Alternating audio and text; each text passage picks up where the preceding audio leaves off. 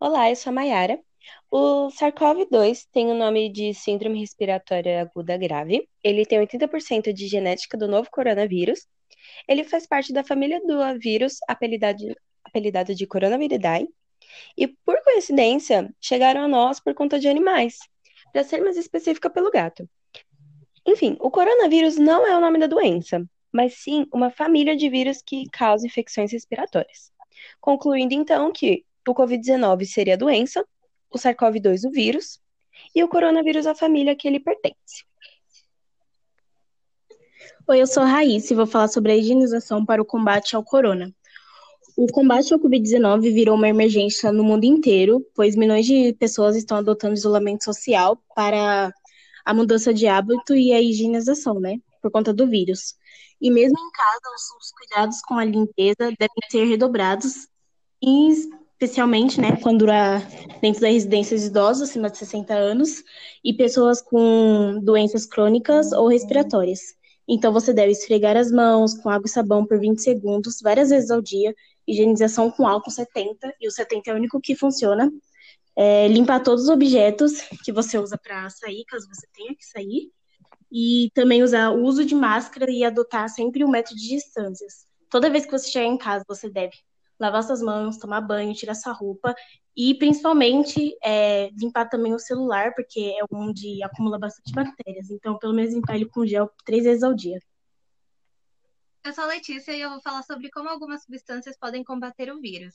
O sabão é uma mistura de gordura, alga, água e álcalis ou sal básico. O segredo está nas características de cada extremidade das moléculas de sabão, que tem cabeça e cauda. Um polo da célula atraída pela água e o outro por óleo ou gordura. As instruções do vírus são empacotadas no que é conhecido como envelope viral, composto de lipídios que são gorduras. Nas mãos, o coronavírus não penetra na pele, pois sua camada externa é levemente ácida, mas eles permanecem lá esperando a oportunidade de entrar no corpo por lugares mais vulneráveis. O sabão não apenas solta o vírus da pele, mas também faz com que o envelope viral se dissolva. Já o álcool 70% refere-se a dois compostos químicos solúveis em água, o álcool etílico e o álcool isopropílico. Ele possui concentração ótima para efeito bactericida, porque em contato com a água facilita a entrada para dentro da bactéria.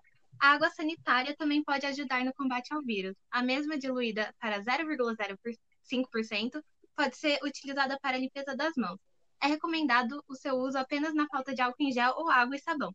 Nesse caso, a frequência de uso tem que ser menor.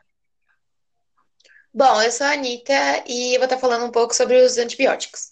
Uma das coisas que vem preocupando muito a população hoje em dia é quais medicamentos eles podem tomar, o que elas podem usar é, para poder tratar o, coronavírus ou até mesmo prevenir.